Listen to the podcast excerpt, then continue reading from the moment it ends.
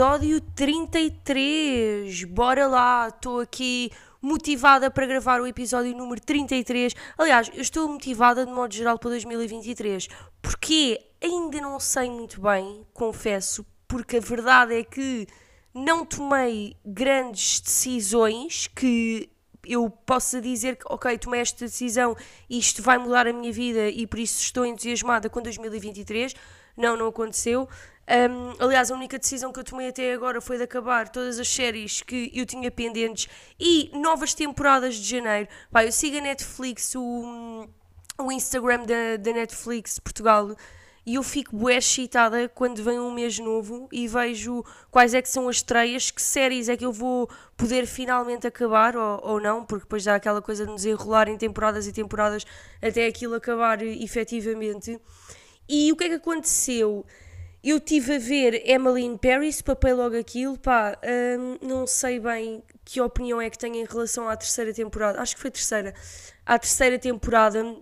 Eu gosto da história de modo geral e aquilo está tudo assim um bocado romantizado e tal, mas pronto, para clichê até, até não está mal.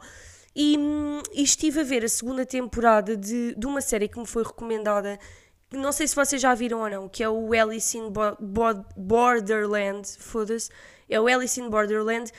E aquilo é o quê? Aquilo é um género Squid Game, mas. Hum, pá, vou ter de dizer isto, mas pior. Porque é assim, eu gostei muito do Squid Game e na altura tinha comentado até com uns colegas de trabalho, aqueles que eu não conheço só virtualmente porque eu trabalho em casa e nunca os vi na vida. Uh, mas pronto, nós damos-nos como se uh, tivéssemos todos os dias. Pronto.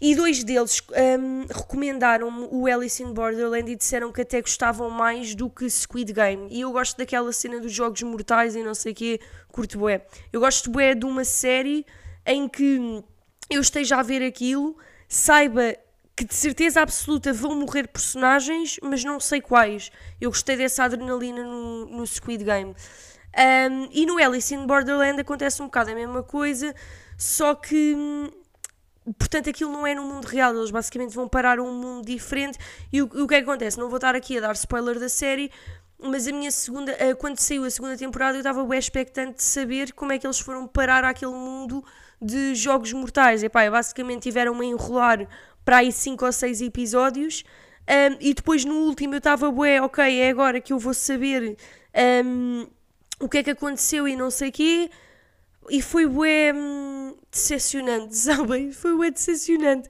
Tipo, eu nunca achei que fosse pelaquela razão. Então fiquei assim meio, ah, ok, era isto.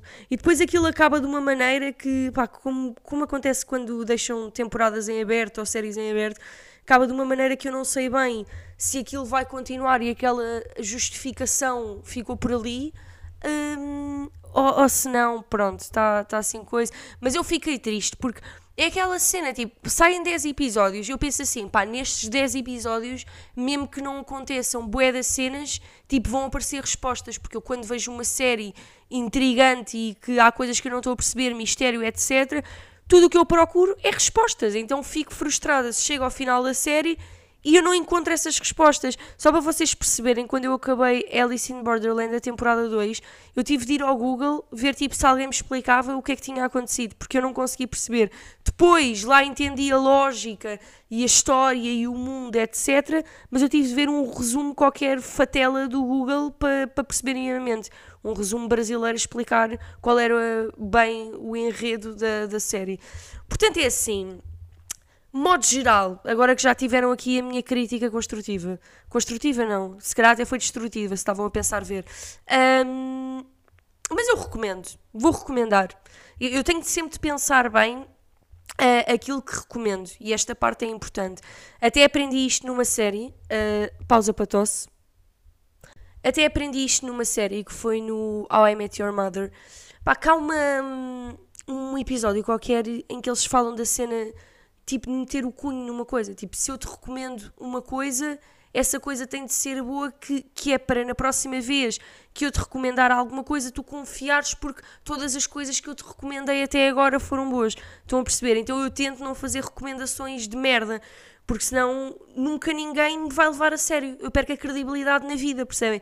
Diga assim: olha, lê este livro, a pessoa odeia, e ah, tipo, a Inês dá recomendações de merda, estão a ver? Então eu tento, lá está, eu tento pensar se as pessoas vão gostar. E eu dou muitas vezes o exemplo disto com Suits. Por exemplo, Suits foi uma série que eu gostei bué, mas eu tenho a consciência que não é uma série que toda a gente gosta, porque aquilo, sei lá, pode ser um bocado secante, há pessoas que podem não gostar muito daquelas coisas tipo de advogados e merdas e assim mais sérias e assim. Então, por exemplo, eu não recomendo Suits, mas se me perguntarem séries que eu gostei, eu gostei, porém não recomendo. Estão a ver que é para ter sempre aquela coisa de fazer a recomendação certa. Seja um restaurante, seja um livro, seja um sítio para sair, seja um café. Eu gosto de pensar que faço boas recomendações, que é para ter muita credibilidade na vida. Faz sentido, não faz? Faz. Um, e pronto, portanto, recomendo Alice in Borderland. Outra coisa que voltei a fazer este ano que já não fazia há um tempo e que sempre gostei muito, é hum, Sudoku. Sudoku, sopa de letras, palavras cruzadas, pá, eu curto bué. E eu tive hum, um chamamento uh, novamente para, este, para esta dinâmica de entretenimento no Natal, porque assim, eu no Natal, imaginem, houve um momento em que eu era a minha avó, porque eu estava sentada no sofá, foi na tarde do 24, estava sentada no sofá com uma manta, lareira acesa e eu com a revista da minha avó, com duas revistas da minha avó, à procura de palavras cruzadas e sudoku. Depois é, é aquele sudoku clássico de papel, não é o sudoku de telemóvel, é o sudoku clássico de papel, que eu prefiro a nível de, imaginem, se eu me imaginar a fazer, eu agora estou a dizer sudoku ou diz sudoku. Eu acho que já ouvi das duas maneiras, eu digo sudoku. Um, eu gosto daquele clássico em papel, tipo, eu quando me visualizo a fazer, imagino-me a fazer em papel, mas é muito mais prático no telemóvel. Eu também tenho um, um jogo no telemóvel e é muito mais prático, é pá, porque fazer em papel, quem faz sabe o que eu estou a dizer, aquilo é um caminho sem volta. Aquilo é tipo, imaginem, vocês enganam-se num único número, um único número, e só percebem depois, tipo, bué minutos depois daquilo, por exemplo, aquilo já está quase completo e de repente vocês mancam-se que se enganaram no número pronto, já foderam o jogo. Tipo, eu já. Eu passei, isso aconteceu, um passei do fácil para o médio, portanto, se eu não consegui no fácil, achava que ia conseguir no médio. Uh, mas eu até sou boa, boa, só que eu sou distraída, estão a perceber? Então é muito fácil enganar-me num número. Kiara, para de fazer barulhos. Um, é muito fácil enganar-me num número. Uh, e não me aperceber que me enganei. E depois só me apercebo jogadas a seguir quando penso, ah, isto está errado e depois estar a procurar no meio daquilo tudo qual é que foi o número. Não, desisto. Enquanto no telemóvel, se eu coloco o número errado, aquela porcaria diz logo que está errado e não há margem para depois me espalhar ao comprido já quase a terminar o jogo. Um, e eu gosto, bué, não sei porquê, mas é uma coisa que me entretém. Eu gosto da cena de, do desafio, de jogos que me desafiem, ou seja, eu estou a fazer aquilo, um, e tenho de parar para pensar. Estão a perceber? Que é uma coisa que nós não fazemos muito no dia a dia.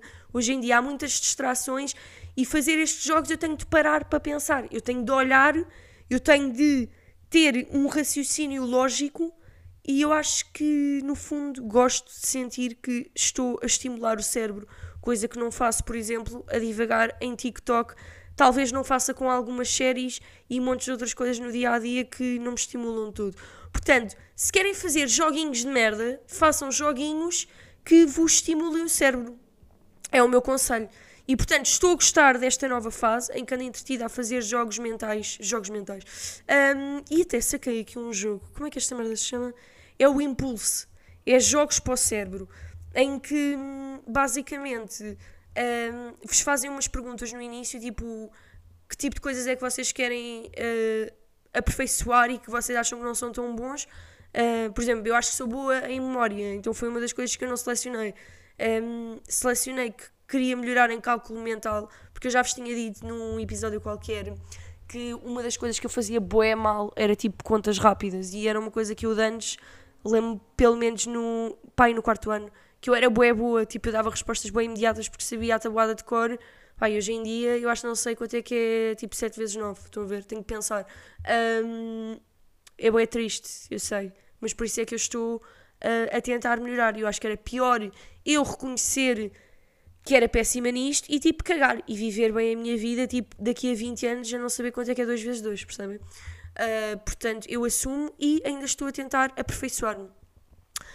Uh, e é isto. Portanto, estes jogos também são uma recomendação minha. Este, este episódio parece um episódio de recomendações, mas não é. Um, relativamente às resoluções de 2023, sinto que ainda não consegui parar de falar sobre isto porque também ainda não disse tudo. Uh, não se preocupem que há de ser no máximo até ao final de janeiro, porque depois já não me vou lembrar de coisas novas para partilhar com vocês. Mas tenho aqui algo em relação ao meu carro. Porque assim, eu sou aquela pessoa que cuida 0% do carro. E não me orgulho em dizer isto. Estou apenas a, abrir, a abrir-me para vocês, entendem? A minha, a minha vida está-se a tornar um livro aberto para vocês. Inclusive falar dos meus defeitos, das coisas em que eu não sou boa. Como manter o carro, manter a limpeza do carro. São coisas. Eu não posso dizer que não me preocupo, mas que eu não dedico tempo. Estão a perceber? Imaginem, eu vou lavar o carro. Coisa que eu até gosto. Não, não é não. Odeio lavar o carro, paciência para lavar o carro. Mas é uma coisa que, pronto, eu predisponho de vez em quando a fazer. Lavo o carro por fora, sim, lavo o carro por fora, lavo, aspiro o carro por dentro e imaginem, durante uma semana aquele carro é tipo um santuário. É tipo, não comas, não fumes, não respires, não faças nada dentro do carro. Porque estou a tentar manter, tu olho para a frente, tenho cenas a brilhar, tipo, eu quero que elas continuem a brilhar, eu quero que o meu carro continue a cheirar bem, quero que não haja porcaria nos estofos. Só que basta o primeiro desleixo, estão a perceber? Ah, depois também tenho sempre cuidado quando limpo o carro, não deixar lixo no carro, que é aquela porcaria de, de acumular cenas. Um, agora, depois quando há o primeiro desleixo, é um caminho sem volta. Imaginem, a partir do momento em que eu deixei o primeiro talão dentro do carro, eu abri um, uma porta para o carro voltar a ser lixo outra vez. Porquê? Porque numa próxima eu vou ter um talãozito ali maroto, vou olhar e vou pensar: hum, podia deitar fora? Podia, mas já que está aqui este, eu vou deixar aqui e depois deito tudo junto. Só que o deitar tudo junto quase que não acontece, só acontece naquele limite, tipo, e há, o meu carro não é um contentor, estão a perceber?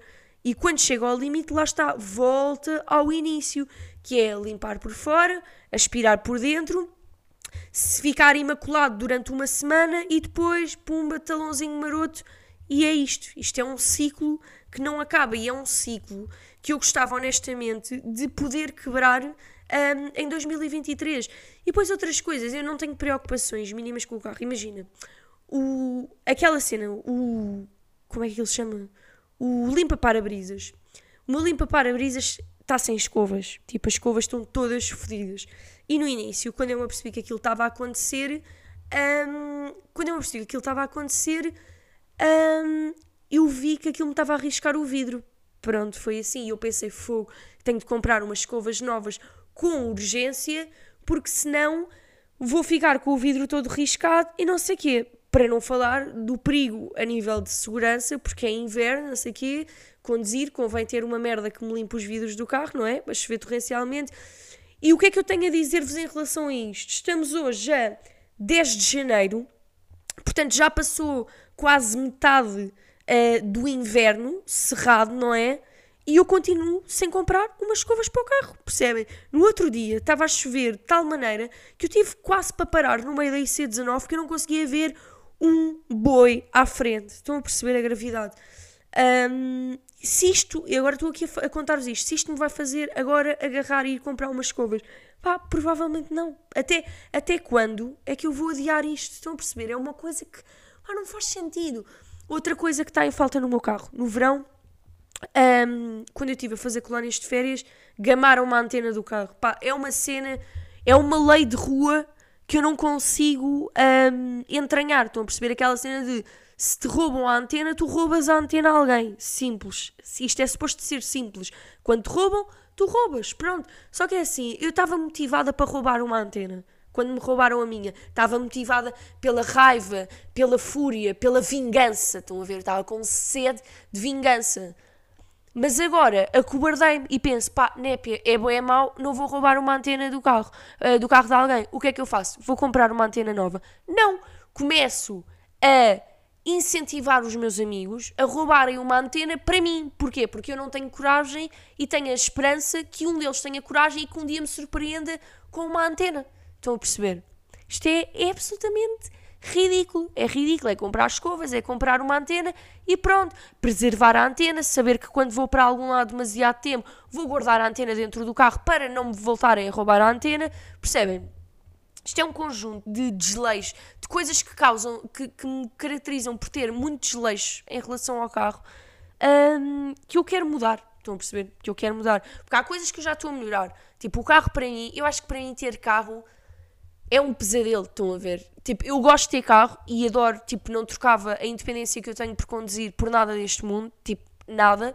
E hoje em dia eu acho que, tipo, conduzo bué, modéstia à parte, mas acho que conduzo bem. Uh, tenho uma grande, grande lacuna na condução, que é o facto de eu ser altamente desorientada, percebem? Tipo, eu às vezes perco-me com GPS, é, é tipo ridículo. Uh, sou altamente desorientada isso faz com que não me sinta muito segura a conduzir. Eu tenho tipo 3 ou 4 caminhos, acho que já vos tinha contado isto. Que eu tenho 3 ou 4 caminhos que eu sei de cor e tipo, tudo o resto eu uso GPS mesmo que já tenha ido tipo 20 vezes. Tipo, vou continuar a usar o GPS na hipótese de ter uma branca, um, na hipótese de ter uma branca e, e me enganar no caminho. Uh, e, e deixo tudo, tipo, imaginem, na altura, quando eu comecei a conduzir, para mim ir à inspeção era tipo um fucking pesadelo. E eu acho que é para boa gente inicialmente, não se façam de fortes. Eu acho que toda a gente tem medo daquela primeira inspeção, não é? Uh, principalmente medo de fazer uma figura ridícula, tipo aquela cena de imaginem, eu tenho carta há. Um, tenho carta há quanto tempo? Tenho carta há quase 8 anos. Um, meu, e eu continuo a não saber onde é que são as luzes no void, percebem? Porque tipo, são luzes que eu nunca ligo. E hoje em dia, como sou uma mulher mais confiante, eu já não tenho medo de dizer que não sei. Eu antes tipo fingia dizendo, olha, pode ligar as luzes no voeiro, se faz favor, e eu tipo ainda andava ali à procura e não sei o quê, e depois sentia-me humilhada porque ele ia-me ligar. Uh, o, ele, o senhor da inspeção, ia lá ligar as luzes no voeiro. Uh, hoje em dia, eu assumo, dizem-me assim, uh, por favor, liga as luzes no voeiro. Eu olho para a pessoa e digo, peço desculpa, não faço a mínima ideia onde é que isso é. Pode ligar, por favor. E, e eu acho que essa confiança até se faz sentido, porque as pessoas tipo, riem-se e pensam, yeah, tipo, burra, mas assumo, estão a ver?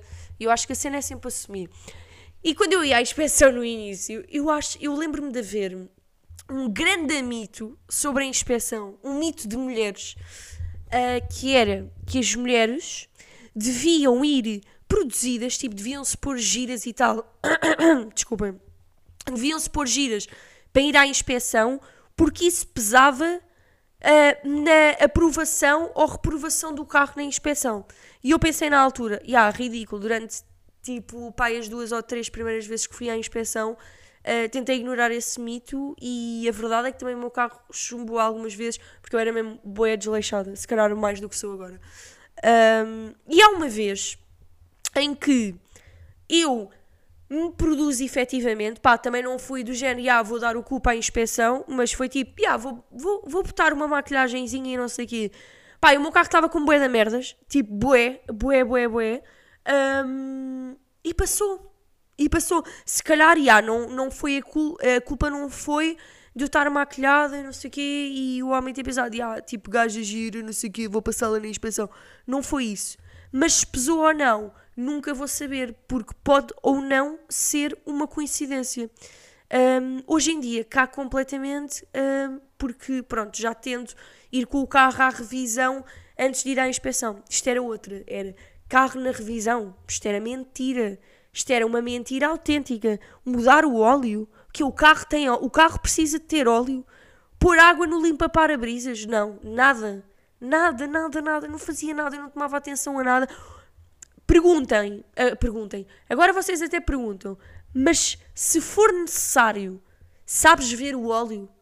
Um, imaginem, teoricamente sei. Ou seja, eu sei que se mete aquela vareta, não sei quê, não sei quê, e depois tira-se, blá blá. Estou a imaginar o processo na minha cabeça. Mas há uma coisa bem engraçada que é, quando eu tiro a vareta, tipo, eu não consigo ver se aquilo está bom ou não. Estão a ver? Porque como aquilo está sempre meio manchado, eu nunca consigo bem ver onde é que está o traço e se tipo está bom ou não. Ou seja, eu consigo fazer o processo, mas não consigo fazer uma interpretação do processo. Estão a perceber? Tipo, yeah, será que precisa de óleo ou não? Então eu recorro a ajudas, tenho pedido sempre ao meu padrasto para me verificar o óleo do carro.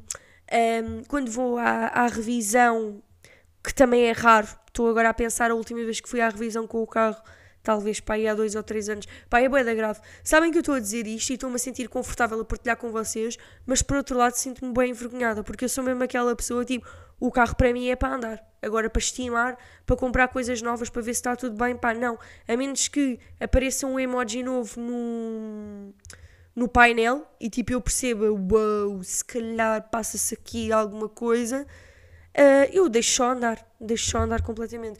Portanto, esta resolução de ano novo, de tentar estimar mais o carro, vai começar a ser posta em prática brevemente, uh, porque o meu carro está um lixo. E yeah, eu entrei em 2023 com o carro a tresandar a tabaco. Um, por acaso agora, a culpa nem é bem minha, é do Ricardo, porque o Ricardo é que fuma tipo tabaco normal, eu fumo, fumo Icos. Um, mas lembro na altura, quando eu fumava tabaco normal, em que o Icos ainda não era uma cena, um, era tipo o Camel Activate ou o Chesterfield Mente. Um, pronto, eu fumava Camel Activate e lembro que era sempre tipo um pânico.